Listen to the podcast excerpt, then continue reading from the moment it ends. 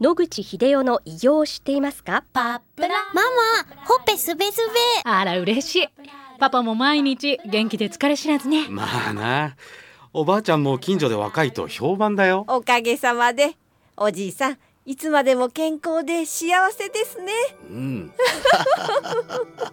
野口英世の医師により開発されたパプラール。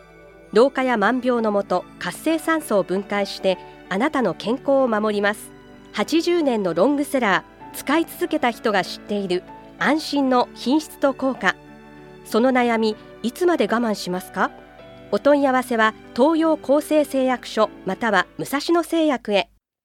白川先生おはようございます。おはようございます。今週もお話をどうぞよろしくお願いいよろたします。しくお願いいたします。先週水素水がい。ろんなタイプがあるお話を伺ったんですけれども、今週はまたそのお話の続きを伺いたいと思います、先週は主としてですね、あの、水に水素を溶かすというので、どういうのがあるかってことで、我々が使っているナノバブルの水素水という話をしました。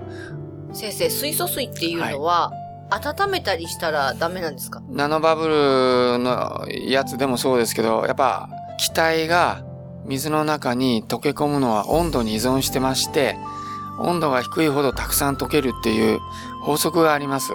従いまして、それを温めるともう空気でも抜けていっちゃうわけですね。冬はまあ温めて飲みたいところですが、この手のあのものをかなりの温度に温めて飲むっていうのは意味がない行為になってしまうと、そういうことはあると思います。はい。あと、その美容のね、面からお話を伺いたいんですが、例えばスプレーなどに入れて、えー顔に吹きかけるとか、そうするとなんか皮膚にいいことはいはあはいるんでしょうか、はい。あのですね、それはよく使われていますし、飲むのと吹きかけと、つまり皮膚の内と外からですね、活性酸素をやると。結局、老化のかなりの部分は活性酸素によって DNA が損傷したり、組織が損傷するということだということはもうある程度確立されつつある事実だと思います。そうすると、水素を投入することによって、その活性酸素を中和していくっていうことは、あの老化を抑えるという意味ではあの理想的で、まあ、酸化を抑える還元剤としては、水素はあの非常に安全性も高く副作用も少ないという面ではいいと思いますので、おっしゃる通り、美容やエステの世界でも水素水は大大量に使われています。はい。皮膚炎なんかに関してはどうですか？はい。当然そこのところで、あの、炎症が起こっていますので、まあ、アトピー性皮膚炎なんかその典型ですけど、あの、真っ赤っかになって、非常にたくさんの活性酸素が皮膚で発生していることがわかります。ですので、そう、そういう人たちに水素を与えますと、その皮膚での炎症が下がって、活性酸素の量が減っているということが、それは、あの、重要な治療の一つになり得ると思っています。はい。あとは、あの、食べ物にはい、こう、スプレーして味が変わったりはするんでしょうか、それは私申し訳ない。やったことないので、明らかに味が変わるとかいうことはしたことはないですけど、まあ、あの、食事の前に水素水を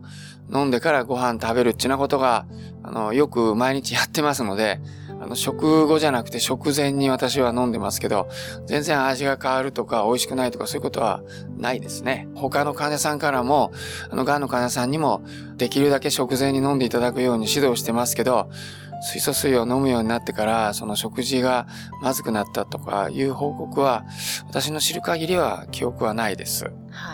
その人間の細胞の中のそのね、活性酸素をはい除去するのであれば、食べ物の中にある何かも除去してくれるのではないかとあーなるほど。想像はするんですけれども。そうすると、はい。あの、食べ物にかけるとか、はい。食べ物を、例えばジュース作った時に混ぜるとか、はい。そういうことをおっしゃっているわけですね。あ、それはあの、あると思います。あの、野菜にもファイトケミカルがたくさん入ってて、それが抗酸化剤みたいな形で、あの、体に入った時にいいので、まあ、食べましょうと。あるいは摂取しましょうっていうようなキャンペーンみたいなのがあるのと一緒ですので、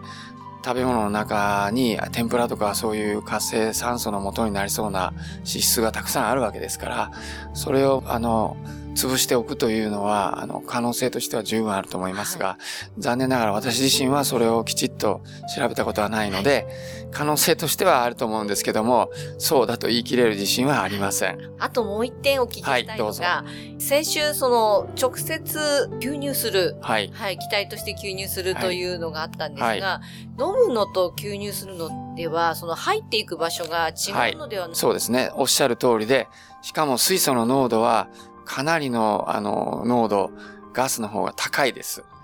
ですので、最近私たちも、まあ、あの、水素ガスを使った、あの、発生器で、癌の患者さんの治療してますけど、特色はですね、効果が出てくる時間が早いということですね。はい、ナノバブル水素水は、日々ちょっとずつ効果が出てくるので、まあ、患者さんが飲んでて、おおっていう感じで症状が良くなるっていうのを感じることは、あまりないかもしれません。で、しかも、ある程度の進行した癌の人が画像上小さくなった、あるいは正常化した、あるいは血液検査が良くなったっていうのには3、4ヶ月かかります。しかし水素水はもう1週間ぐらいですね、